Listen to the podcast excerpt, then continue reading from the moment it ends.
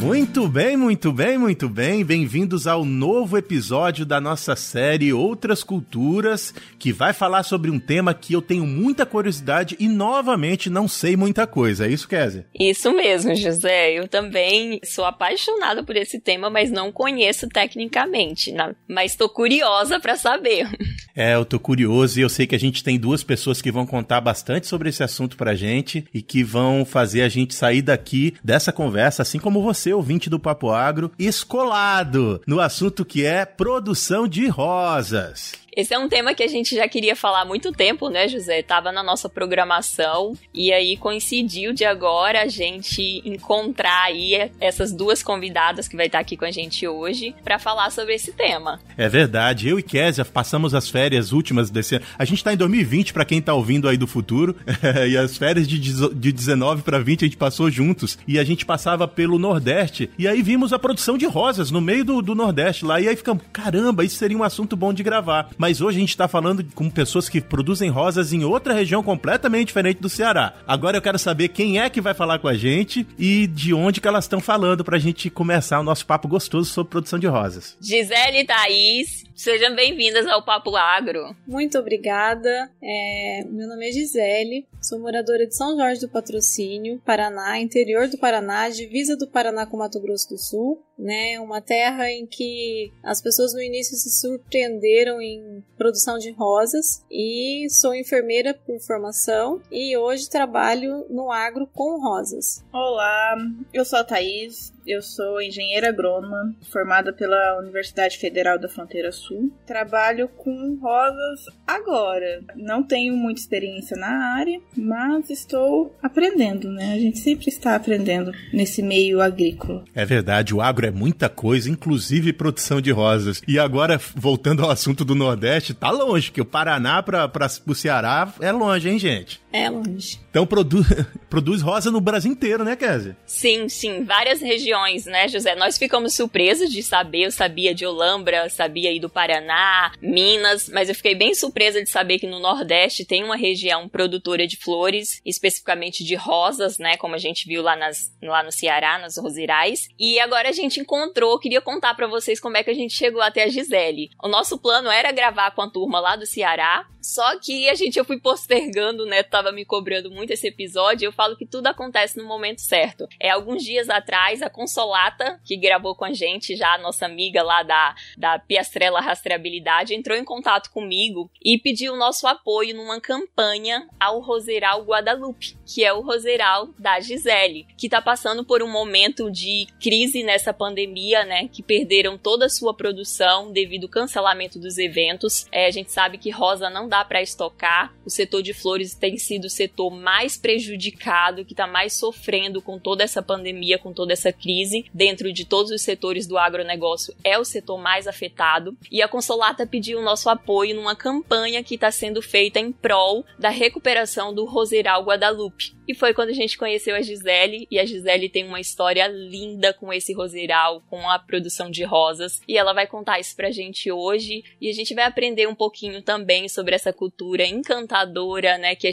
cheio de aromas, cores, perfumes. Enfim, Gisele, conta aí como é que começou essa tua paixão com as flores, com as rosas. É, na verdade, eu trabalho eu atuava na área, né, enfermagem, na cidade de Curitiba, e meus pais começaram em 2017 a plantar rosas campal, na, campal sem estufa sem as estufas. Só que nós percebemos que tinha muitas pragas e que não dava certo e tal. Por um acidente de trabalho, eu tive que me ausentar da enfermagem por um período e daí era um pouco contraditório para mim, porque eu ia num, em um profissional médico dizia que eu precisava é, me ocupar com alguma coisa. E em outro profissional médico dizia que eu não podia pegar peso. E a única coisa que naquele momento eu pude pegar e ocupar a minha cabeça foi a rosa. Então a minha história com a rosa é uma história de amor incondicional. Que lindo! Ah, e faz quanto tempo que vocês produzem rosa aí na, no Paraná? Desde 2017. 13 de maio de 2017 foi plantado o primeiro pé. Dia de Nossa Senhora de Fátima. Vocês estão vendo que ela é apaixonada mesmo, né?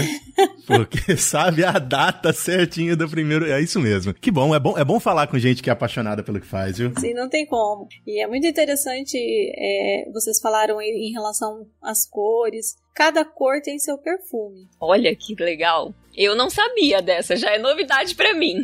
Aham, uhum, cada cor tem seu perfume. Se você sentir o aroma da branca é um, da vermelha é outro, da pink, a pink é a mais perfumada do roseirão. Nossa. É, pessoal, você já viu que esse papo vai ser recheado de amor, paixão, flores, perfumes. Ah, é toda uma experiência sensorial aqui no Papo Agro. Vamos lá.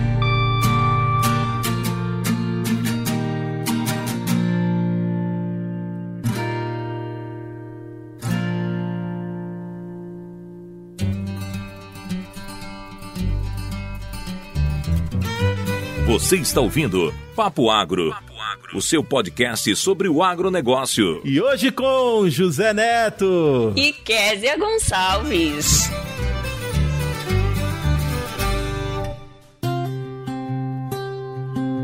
Eu tenho uma pergunta para vocês para iniciar, que é a pergunta de agrônomo que trabalha com grandes culturas, que é o meu caso. Eu trabalho hoje na pesquisa, mas trabalhei por muito tempo no campo, né? Em soja, milho e algumas vezes sorgo e arroz, mas basicamente soja e milho. E eu acho que isso é muito comum na nossa área. A gente tem o costume de ter como a parte principal para ser colhida uma coisa diferente da flor. E vocês têm aí como o produto principal para ser colhido a flor flor. Me conta um pouco disso. O que, que é? A rosa tem fruto? Como é que é essa relação? Porque eu acho que é muito mais frágil você colher a flor do que esperar para colher um fruto ou uma semente, o que quer que seja, né? Então, a rosa, ela não vai produzir um fruto em si. Falando agora agronomicamente, ela vai produzir as sementes, que seriam os descendentes dela, né? Para colher, no caso, a gente interrompe o ciclo da rosa para colher a flor. Então, é um pouquinho mais complicado do que trabalhar com grandes culturas. Nas grandes culturas, a gente espera a cultura fechar o seu ciclo, daí entra com a colheita espera ela completar todo, a, todo o ciclo produtivo da, dela, principalmente soja, milho. Já na roseira, não. A gente tem que interromper o ciclo de, de produção dela e colher no ponto certo, porque também não, po não podemos deixar elas ficarem se abrindo, tem que colher ela fechada, tem toda uma técnica para colher, tem um período de, de validade na, na gôndola do mercado também menor. Então é, um, é bem diferente de trabalhar com grandes culturas, é bem mais complicado do que trabalhar com grandes culturas. A floricultura em si é uma área que se encontra poucos materiais de pesquisa, de apoio, se encontra poucos profissionais que entendam da área em si para dar assistência. Então é uma área muito carente ainda no Brasil. Eu vejo, falo como profissional do agro hoje. É uma área que é complicada de trabalhar, mas que é uma área linda para se ser trabalhada. Pegando um gancho na, na, na fala da Thaís, só reforçando, porque isso realmente é uma dificuldade muito, muito grande, até para incentivo das escolas agrícolas, para que formem mais profissionais que se interessam pelas flores, que tenham interesses pelas flores, né? Porque é uma dificuldade muito grande. E como a Thaís chegou até nós, eu quero aproveitar e fazer um agradecimento nesse momento, talvez um pouco adiantado, mas realmente eu sou muito grata a ela, que ela viu em relação aos nossos stores é, o quanto o Roseral estava sofrendo, o quanto eu vinha fazendo post pedindo ajudas, né? E ela se dispôs em, em ajudar a gente e tá dando toda assistência para o Roseral de uma forma muito carinhosa e muito amorosa. Muita gratidão. É, como eu falei, né? A palavra amor, a palavra sentimento, o sentimento vai estar no ar durante o, o episódio inteiro aqui. Vai. Esse não é qualquer episódio, né? É, eu queria voltar para essa ideia da, da diferença entre as grandes culturas e essas, é, e eu acho que talvez a diferença principal seja que as flores elas são mais perecíveis do que a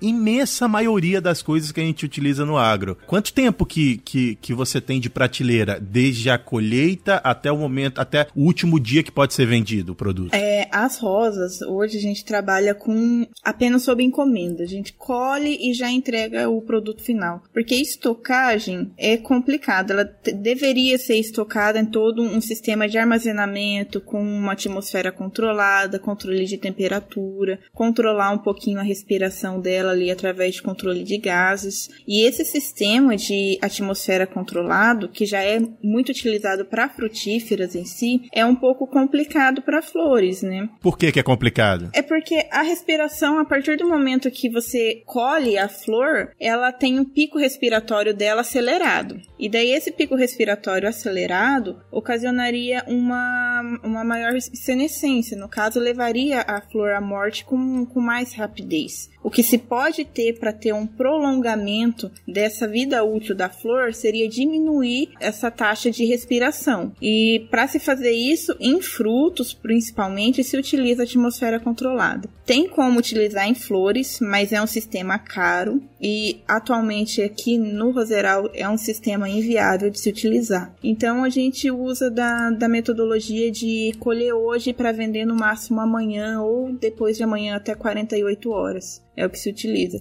Porque o produto chega, a, dessa forma o produto chega ao consumidor final ainda com toda a sua beleza, com todo o seu aroma. Porque quanto mais tempo passa, mais ela perde as características que o consumidor final deseja. Nossa senhora. é, eu tô imaginando aqui, imagina a pessoa que tem que produzir um trem que você precisa vender dois dias depois de colher. Eu não consigo, não entra na minha cabeça.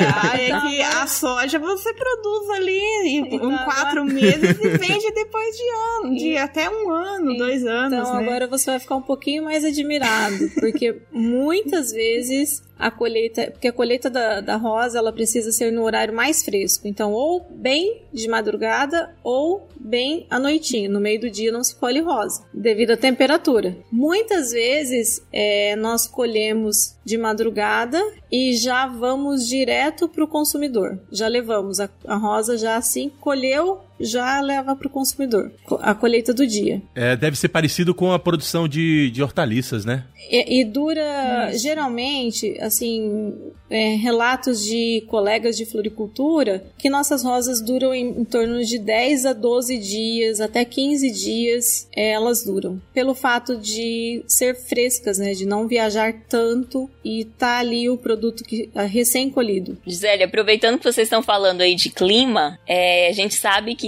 para o bom desenvolvimento da flor, ela tem uma relação direta né, com as condições climáticas do local de plantio. Quais são as, as condições de clima ideal para a produção de rosas? Para a produção de rosas, basicamente em temperatura se utiliza entre 14 e 28 graus, tenta manter essa temperatura, temperatura média de 20, entre 20 e 25 graus ali dentro, mas comercialmente é de 14 a 28 graus. Tem que ter uma boa umidade. A umidade a gente recomenda em torno de 70% de, de umidade relativa. Porque se essa umidade for abaixo de 70%, ela vai ocasionar murcha e seca, vai acabar secando a, as rosas, elas vão perder características para comercialização depois. E se essa umidade for acima do de 70%, ocasiona o problema que a gente tem no momento, que é problema com fungos. E fica complicado de, de se trabalhar lá dentro quando tem muito fungo.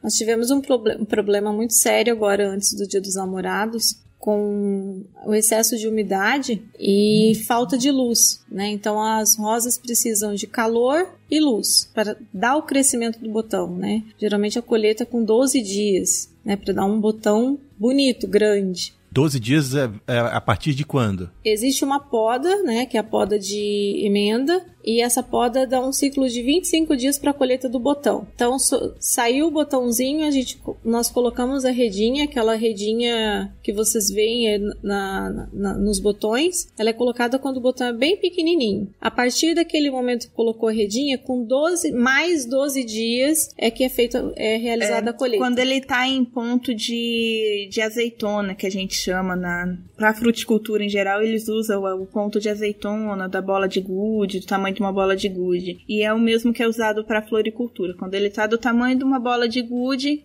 12 dias após é o ponto de colheita dele. Ah, e essa poda que você falou que induz a produção do botão, ela é feita com a planta com quanto tempo de idade? Ou é a mesma planta? Você, você tem que replantar todo ano? Não, a mesma planta. Ela é uma planta perene. É, a partir do momento que você faz a monta o roseral, você vai trabalhando com podas, podas de rejuvenescimento, podas de formação uhum. e podas para ela florar, no caso, para floração. Podas programadas. E a partir das podas, controle de poda, controle de umidade no solo, da irrigação e controle de luminosidade, tendo esses três fatores, você consegue controlar quando a tua roseira vai florir. Por exemplo, se eu tiver uma grande demanda de rosas para o dia dos namorados ou para o dia das mães, que é a época que comercialmente mais se vende fora para eventos, sem, sem considerar eventos, eu consigo programar as minhas rosas para que elas produzam especificamente nessas épocas, a partir de poda, de indução de iluminação e de indução por umidade. Isso, e, e indução também pela fertirrigação, que é a irrigação é. via solo. Também a gente consegue induzir. Gisele, quantas variedades ou híbridos é, vocês produzem hoje aí no Roseiral Guadalupe? Olha, a variedade eu não vou conseguir te dizer agora é no momento. Eu até procurei a, a nota da época e não consegui encontrar. Eu consigo te dizer que nós temos hoje em um espaço de 1.700 metros quadrados, então é uma estufa pequena, 9 mil pés de rosas, né, a capacidade para 9 mil pés de rosas mas nós não, não temos em produção 9 mil pés de rosas, porque falharam, é, falhou muito o, os enxertos, houve muitas falhas. Então tem que reenxertar algumas cores, mas eu acredito que nós temos umas 18, de 18 a 20 cores mais ou menos, eu não me lembro de cabeça tudo. E eu fiquei uma semana decidindo essas cores. Você falou aí de um número de 9 mil plantas, não é isso? 9 mil plantas produzem quantas rosas em cada planta dessa? Então, cada planta, ela tem que, cada planta de enxertia, né, cada enxerto, ele tem que soltar pelo menos três chutes. Que o chute vamos, vamos, vamos trazer para um, uma linguagem mais fácil, que é, são três brotos, três brotos fortes. Esses três brotos eu preciso deixar ele em uma circulação de pelo menos 6 a 7 rosas produzindo durante a semana, é, que é a colheita semanal. Colheita de 10 a 12 dias, então ela é semanal. Então eu preciso deixar o ciclo dela com esses seis botões, colhendo um botão por semana ou dois botões por semana do mesmo pé. Dando o ponto de corte, a gente já, já consegue é, colher a rosa. Mas é assim, plantou uma vez, ela está lá, só manutenção mesmo. É, eu tenho uma, uma questão aqui relacionada a isso. Então, é, você tem lá o cavalo, que é a, que é a planta que está no chão, e você enxerta ela com, com diferentes cores, é isso? E cada planta pode ter mais de uma cor de, de flor? Isso. Assim, nós vamos começar a comercializar mudas também, né? Daí já seriam mudas. Mas para o roseiral, o roseiral, assim, cada, digamos, vamos falar assim, linhas, né? Cada, cada rua uhum. de dentro da, da estufa é uma cor. É, né? só que assim, a gente não tem plantas mistas, que no Isso. caso foi a, a, tua pergunta ali se tem Isso. mais de uma cor por planta. Não, a gente não trabalha com plantas mistas, até porque por ser comercial se torna inviável, né? Imagino. Então a gente trabalha com, a gente se torna, trabalha com ruas mesmo, e é. cada rua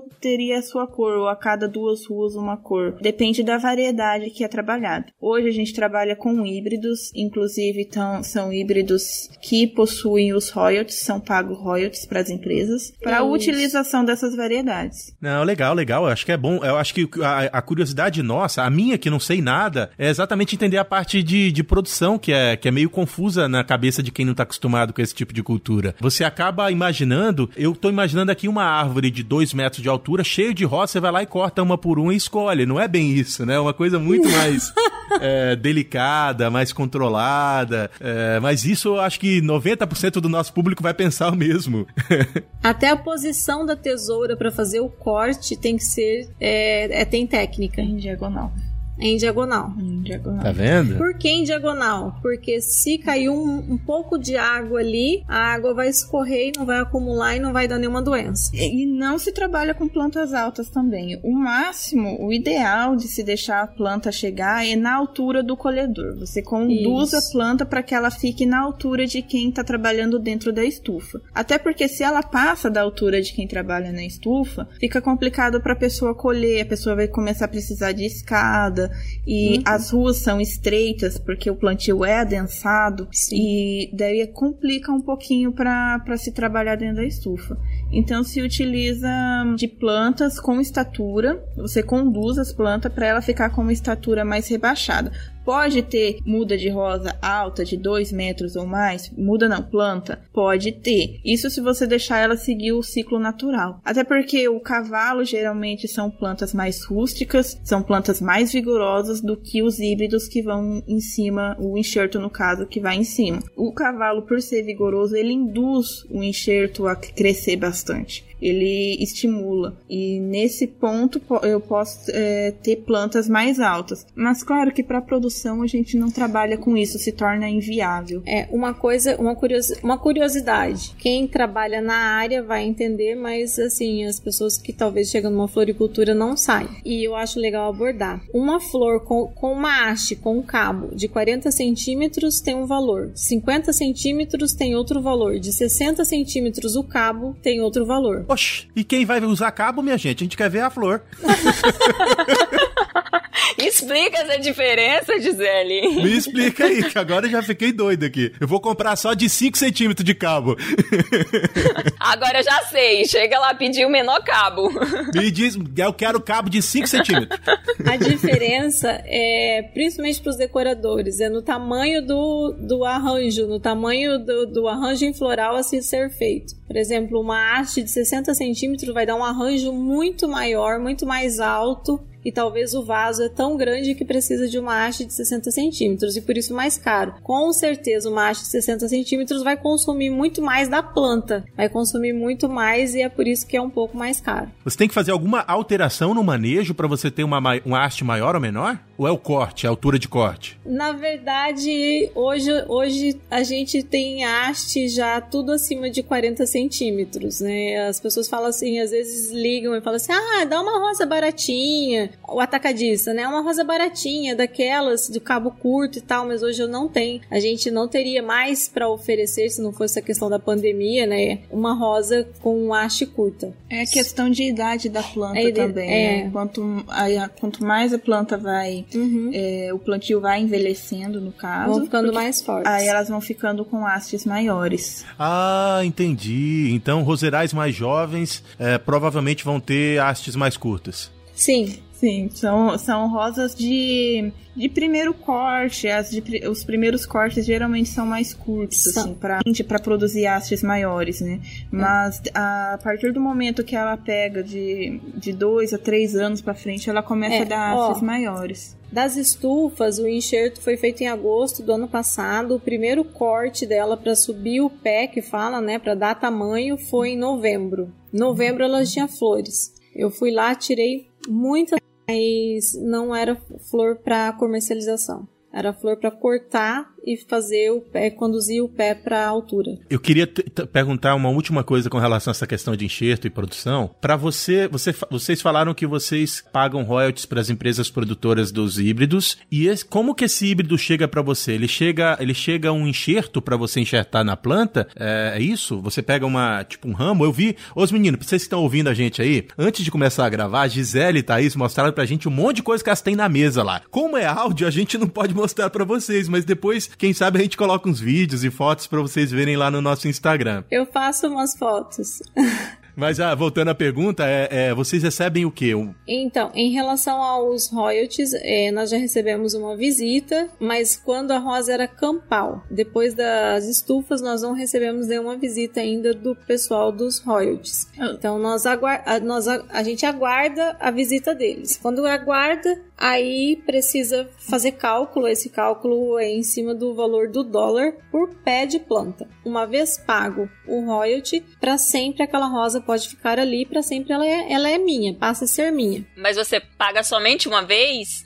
Paga somente uma vez. A única coisa que não se pode é mudar ela de local. Mas todos os enxertos foram feitos pela gente. Foram feitos ali no sítio no Roseiral. É que no caso, o enxerto chega à gema, né? As hastes das gemas, e daí as gemas são enxertadas no cavalo. E daí essas gemas que se desenvolvem. Claro que por ser enxertia, é uma técnica dentro da agronomia que para os profissionais não é considerada difícil, mas é uma técnica que tem um pegamento complicado dependendo da variedade. Então ela pode pegar uma variedade ou não. Então teve espécies ali, teve plantas que o enxerto desenvolveu e teve plantas que o enxerto não desenvolveu. Vocês então recebem uma haste que tem algumas gemas e vocês transferem essas gemas para a planta e depois disso vocês se pegar, vocês podem utilizar essa planta até enquanto vocês quiserem, a não ser que vocês precisem mudar a planta de lugar, é isso? Isso, mas provavelmente não. É, a nossa agora só vai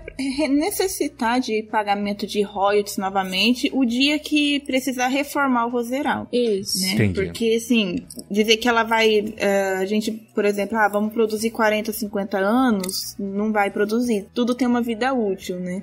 Para rosas de enxerto é em torno de 15 anos a vida útil delas para um roseral bem conduzido, com, com, com todas as técnicas bem levadas certinho, conduzidas certinho, 15 anos ele produz ou até mais, até mais, no caso. Muito bem, aproveitando esse intervalinho aqui da nossa conversa, a gente quer lembrar você que está nos ouvindo que você pode nos encontrar em outros lugares que não só nesse episódio aqui, não é isso, Kézia? Isso mesmo, você que gosta de ouvir o Papo Agro e também quer conhecer outros podcasts que falam sobre o agro, é só procurar lá por Rede Agrocast. A Rede Agrocast é uma rede que integra vários podcasts no mesmo perfil. Então é só correr lá que você vai encontrar procurando por Rede Agrocast ou no site www.redeagrocast.com. Você vai encontrar a gente e outros podcasts sobre o agro.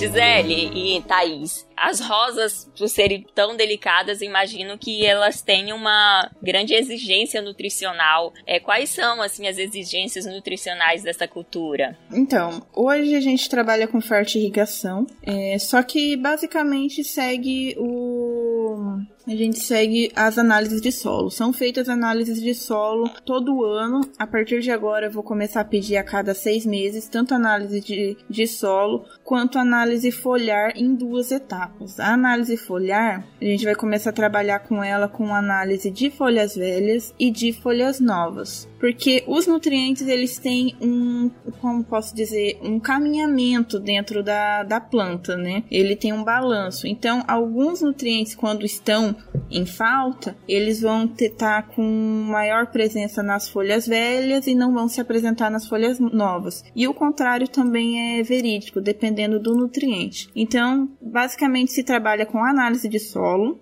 e com agora a partir de agora com análise foliar. E essas análises seriam de seis em seis meses. Então, vocês estão tendo agora, o Roseral está sofrendo, né, com um ataque de pragas e doenças. É, queria aproveitar que vocês falassem para a gente aí quais são, que, que doenças são essas, que pragas que está afetando o Roseral. Então, hoje o maior problema do Roseral seriam os oídios, ou seja, está tendo muita umidade lá dentro. De uns dias para cá teve várias chuvas aqui na região também, e isso aumentou demais a umidade dentro da do Roseral. O dia que eu visitei lá a primeira vez, que eu entrei no Roseral, ele estava completamente branco, como se tivesse jogado calcário por cima das rosas. E não era, era fungo. Então dava dó de ver. Outro problema que a gente tem é a podridão das flores, mas a podridão das flores é em decorrência da não comercialização delas. Doenças também temos a mancha preta da folha, que também ocasiona por, por umidade. Eu vi, eu vi que vocês colocaram uma foto, não lembro onde, da, de uma lagarta comendo a, o botão floral ou a flor.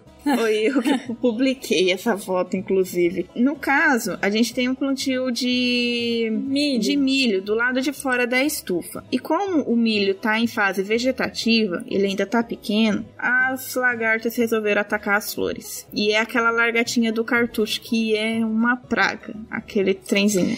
E elas são tão danadas que elas só comem as pétalas e dormem durante o dia. Ela segue o mesmo o, o, mesmo É. período que ela tem com o milho, ela vai seguir na É, rosa. Ela só faz que a rosa. Só que daí o que acontece? Ela faz um, um buraquinho bem redondinho, entra dentro do botão, fica lá no meio, onde qualquer inseticida, inseticida que você utilizar não vai conseguir chegar nela. E ela dorme durante o dia e fica lá. À noite ela come tudo por dentro. Então você pega o botão, você olha, tá um botão bonito, mas quando você olha, tem um buraquinho por causa da lagarta que tá comendo. Gente, pensa pelo lado da lagarta, é muito mais macio a, a pétala do que aquelas a- as brácteas e as folhas que estão lá, eu sei disso. É por isso que lagarta gosta do cartucho, é porque é mais macio hoje. E dorme mesmo, Realmente. come só de noite.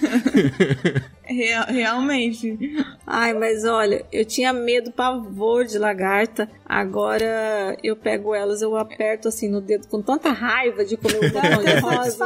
de esmagar as bichinhas. Mas além de lagarta, a gente tem bastante problema com trips, Sim, com problema pétala. também com pulgão. E, por incrível que pareça, tem lagarta de mosca das frutas lá dentro também. Não tem só lagarta do milho, tem lagarta de mosca das frutas também atacando os botões. Que ela é mais pequenininha, daí ela vai fazendo as galerias dentro do, dos botões. Tá, Thaís, como tem, o que que vocês têm feito pra estabelecer o controle dessas pragas e doenças aí que tá atacando o rosiral? É, e, e completando essa pergunta, eu tenho um sentimento aqui na minha cabeça técnica de que usa muito defensivo, é verdade isso? Então, por enquanto a gente não estava usando defensivo. A gente estava trabalhando com controle biológico até pouco tempo. A partir de agora, que está numa situação crítica, a gente vai entrar com um defensivo à base de piretroide, que daí vai tentar pegar tudo de uma vez. Ele é um inseticida e acaricida, que acredito que em uma aplicação vai limpar e a gente vai voltar a ter o manejo orgânico que a gente tinha antes, né? Na base de, no caso das pragas. Essa é uma pergunta provocativa, porque as pessoas costumam. O pessoal fala muito mal do agro e sempre relaciona agro ao uso de defensivo e à toxicidade, ao diaba 4. Exato. É, e eu queria mesmo que vocês dissessem isso. Inclusive, esse piretroide, ele degrada muito rápido, porque a maior parte dos piretroides são fotossensíveis, então você, a molécula vai, vai, vai sumir muito rapidamente, né? Mesmo, mesmo que você use. Exatamente. Então, e, na minha formação, eu, quando, eu me formei em engenheira agrônoma com ba base na agroecologia. Então, eu sempre prezo trabalhar, antes de utilizar produtos químicos, eu prezo trabalhar com produtos que o produtor possa ter na propriedade, com manejo orgânico, com outros tipos de manejo. Até que no momento, a recomendação para o roseral é a gente fazer a poda, porque ele está muito adensado, ele está muito fechado, no caso a umidade está tá lá dentro. A gente precisa, antes de entrar com qualquer aplicação, seja de defensivo químico ou de defensivo orgânico, a gente vai ter que abrir as roseiras, dar espaço para elas respirar para conseguir aplicar. Até porque na situação que está hoje, se eu aplicasse qualquer defensivo, ele pegaria apenas as bordas e o meio continuaria infectado. Então não teria não teria controle efetivo ali dentro. Agora, no, no caso dos fungos que tenho hoje, para trabalhar no manejo orgânico, a gente consegue trabalhar com cauda bordaleza, resolveria o problema momentaneamente. E outro seria controle de umidade, que também resolveria o nosso problema. Já na parte das pragas, a gente usa iscas coloridas à base de cola, tem uma grande quantidade de joaninha, por incrível que pareça, é lindo de ver, tem muita joaninha lá dentro, então os pulgões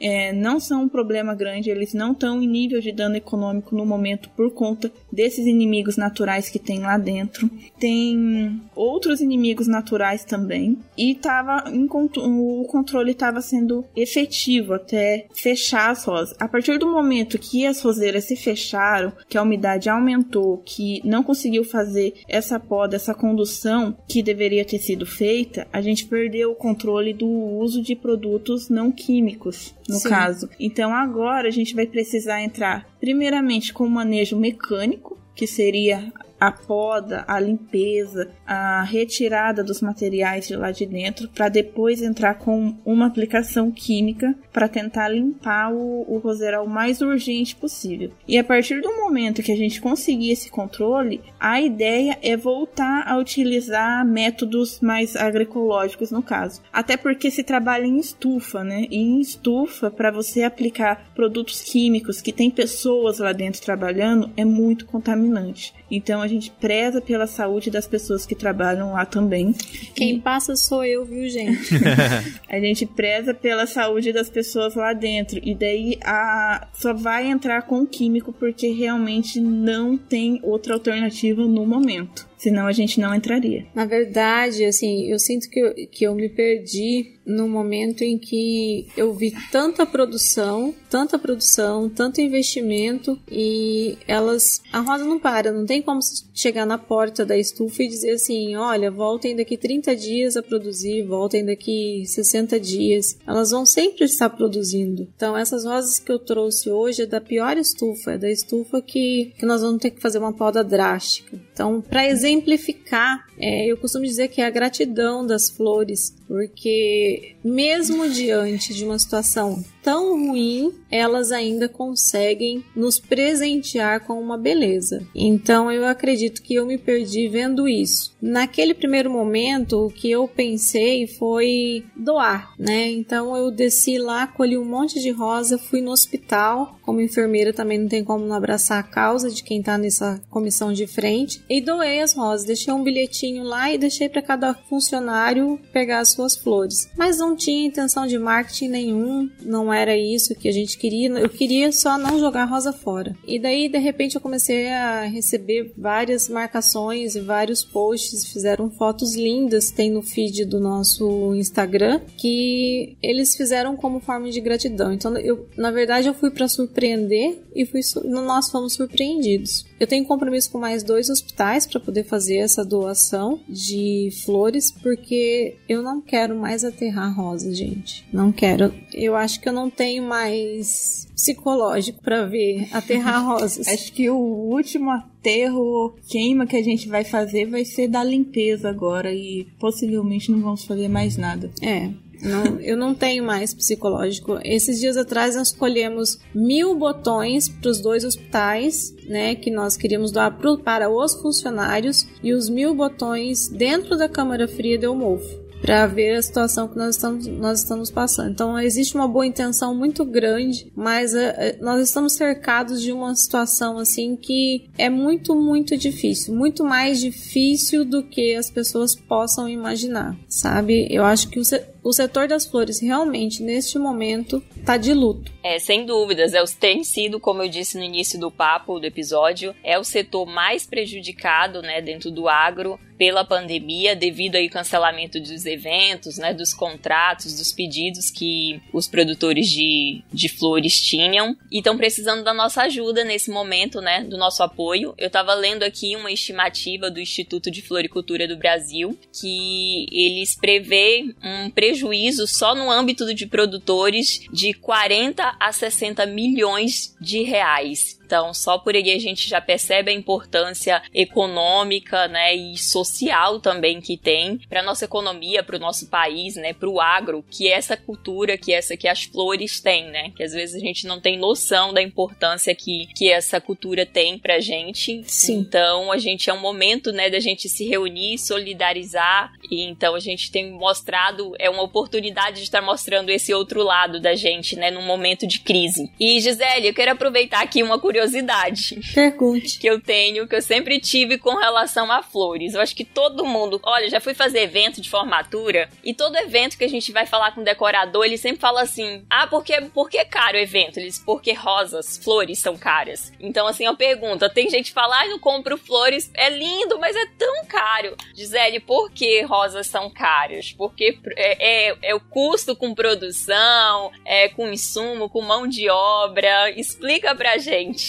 Assim, as rosas, na verdade, elas têm um custo, né? Mas pelo fato de produzirem tanto, então o custo dela acaba se diluindo. Então, quando até a Consolata pediu calcule o custo, foi calculado desde da energia elétrica até a mão de obra. O nosso pior problema neste momento, diante da pandemia, é mão de obra. Nós estamos precisando muito de mão de obra. E voltando ao preço dos botões. O que acontece? No atacado hoje, é, nós temos uma quantidade de a partir de 5 maços, né? Maços são ma 20 rosas no maço, dentro de um pacote. E eles são vendidos pelo um valor de 40 reais. Né? Então sai aí dois reais, um real, depende. Eu conheço alguns produtores que vendem a 10 reais a dúzia. Eu acho que é uma desvalor, desvalorização para gente que trabalha com as flores. É um produtor que não se valoriza, na verdade. Você está falando, Gisele, desses valores são é preço final para o distribuidor, para quem quer que seja. Quanto que custa produzir um, um, um botão? O custo hoje de um botão sai em torno de 1,70, 1,78. Jesus, toma conta.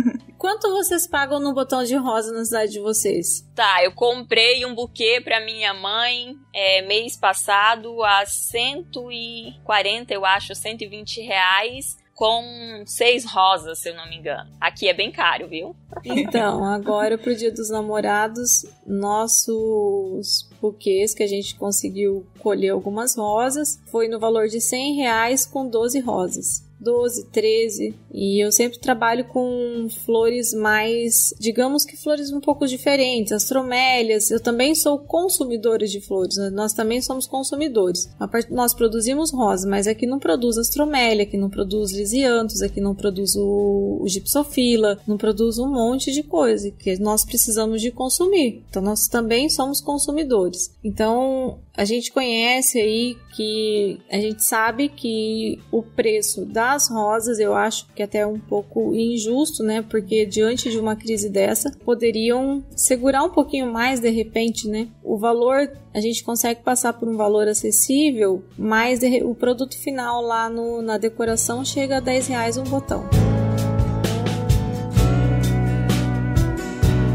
Beleza, gente. A conversa muito boa, já aprendi um bocado sobre flor, mas a gente tem que chegar no final da conversa de hoje. E a gente tem um quadro aqui chamado Resumo do Papo, que é onde a gente tenta fazer um apanhado geral das coisas mais importantes. Nesse resumo de hoje, o que, que tá reservado para nós aí, Kézia? Então, é, no resumo, a gente queria ouvir da Gisele quais são as estratégias que vocês estão adotando e como o que, que vocês pensam para o futuro nesse pós-pandemia, né? Resumo do papo! As estratégias que nós estamos adotando neste momento é correr atrás de salvar o roseral, né? Nós estamos buscando ajuda de todos os lados, porque a nossa estufa ela é financiada, financiada através do Pronaf, a agricultura familiar. O que nós tínhamos para investimento, nós conseguimos investir. Neste momento está faltando mão de obra, então estratégias assim para vendas agora é esperar essa pandemia passar, cuidar do roseral, esperar isso tudo passar, restabelecer ele, para que quando tudo passar ele esteja pronto para receber os clientes e é voltar voltar a alegrar as pessoas como antes. Pessoal, tá ouvindo a gente? A gente fala brincando, a gente é, né, aborda esses assuntos para ser é, prazeroso para vocês ouvirem, mas vamos lembrar do que está acontecendo com essa indústria tão importante. Sim. A gente tem aqui um exemplo que é da Guadalupe, que está passando por um problema sério e que a gente pode ajudar individualmente. Nós estamos juntos lá divulgando a campanha de tentando angariar algum recurso para ajudar a, a Guadalupe. Mas lembre-se dos outros, dos outros produtores que estão ao redor de vocês. Exatamente. O que está acontecendo acontecendo agora tem um impacto muito profundo numa indústria que é muito frágil pelo, por, por todos os motivos que vocês ouviram durante o papo todo. Então, o que a gente espera de todos vocês que estão nos ouvindo é lembrem-se disso, lembre-se de que esses dois reais que a gente está pedindo é, de ajuda para pagar o custo de um botão, ele pode salvar a vida de uma empresa que está gerando emprego e que além disso está entregando amor, cor, aroma, sentimento para todo mundo. Exatamente. É o que eu mais sinto, assim. Eu acho que tem dias que eu estou, assim, um pouco triste, sabe? Daí eu desço lá no Roseral, a troca de energia com as flores e sentir o perfume delas já me alegra o coração.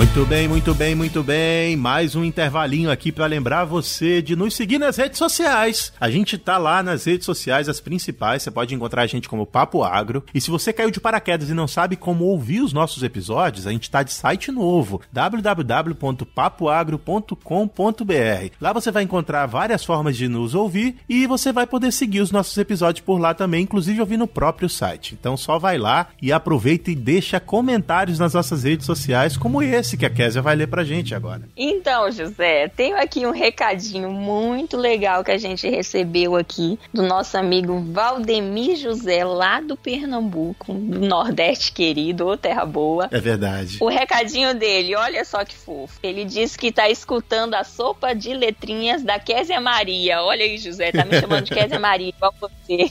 O apelido carinhoso expandido. Brasil, não me chamo Késia Maria, viu? Um apelido carinhoso, Maria morrendo de rir com as palhaçadas de vocês. Tá vendo, José? Já dá para trabalhar no circo.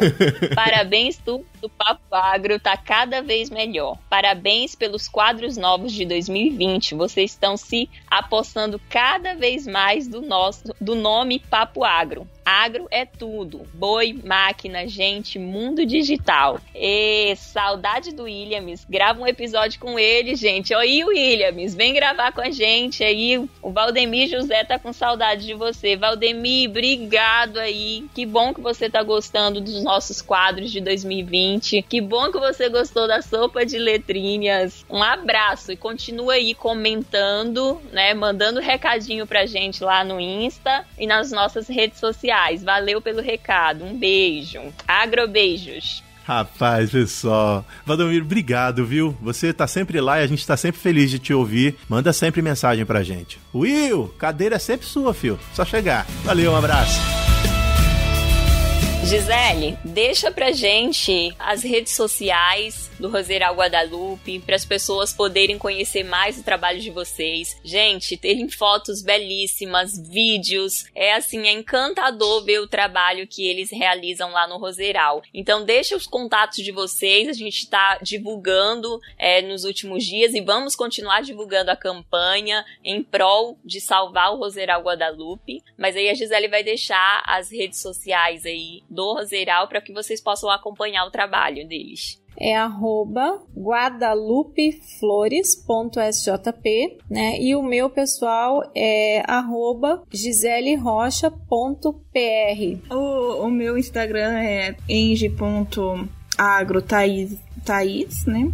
Pode seguir lá. Tá aberto, tem publicação. É. Tô começando a fazer mais publicações. Eu não trabalho apenas com as rosas, eu trabalho com, com pequenos agricultores em geral, desde frutas, grãos, flores. O meu campo de serviço tá, tá bem, bem, bem amplo. E eu trabalho também com financiamentos. Faço bastante financiamentos para pequenos produtores, médios produtores, ajudo no investimentos. No que o produtor precisa de ajuda, eu tô ajudando. É, é, e uma coisa que eu gostaria de dizer para vocês é que você elogiou a nossa página, você viu ali, tem vários vídeos. Eu nunca fiz um curso, né? Então tudo que eu faço ali é por pura inspiração. Tudo que você vê pronto ali na página é por pura inspiração. Olha só que oportunidade de você que ouve o Papo Agro se inspirar e ajudar essa indústria de produção de rosas que a gente quer relembrar aqui, viu? Ajudem, sejam felizes, aproveitem o valor que cada rosa pode trazer para a vida de vocês, mergulhem nisso. Obrigadão, Thaís, obrigado, Gisele, principalmente pelo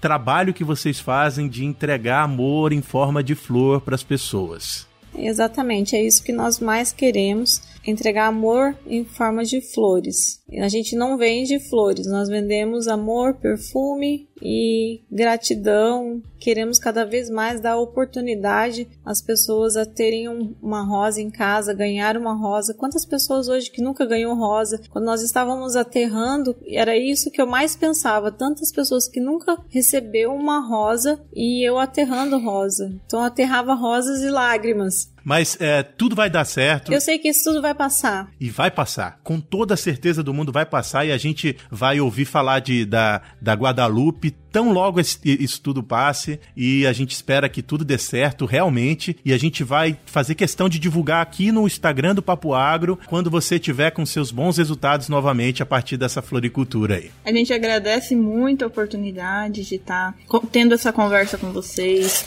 mostrando um pouquinho mais de, dessa área do, do agronegócio, que é uma área que para muitos ainda não acha que é uma área agrícola, mas é uma área agrícola, é uma área comercial, faz parte do agronegócio. Então, a gente agradece a oportunidade de divulgar um pouquinho mais de, do nosso trabalho e dessa, dessa área da, da agricultura, desse ramo da agricultura. É, eu quero agradecer muito a vocês pela oportunidade né, pelo papo super simpáticos com a gente e agradecer muito a Consolata pela oportunidade por ter abraçado também essa causa assim em tudo que uma rosa pode fazer, né? A gente que quer agradecer a vocês duas pela disponibilidade, né, de vir aqui mostrar um pouco mais pra gente sobre essa cultura belíssima, né? E um pouquinho mais da, da história de vocês também, né? Sua história, Gisele, que é belíssima com com as rosas e a gente agradece, né? E a gente espera que as pessoas possam aí colaborar, contribuir e que em breve a gente vai estar divulgando aí o Roseral recuperado. Então, pessoal, eu adorei esse papo, aprendi muita coisa sobre rosas e vamos lá, vamos ajudar a contribuir não só com o Roseral Guadalupe, mas com todas aí os setores, é, as cadeias produtivas que estão sendo afetadas por essa pandemia. Gente, até mais, adorei. Até o próximo papo. Agrobeijos. Ei, vocês,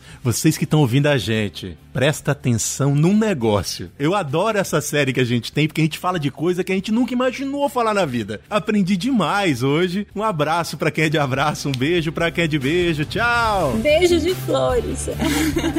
Com cheiro de rosas.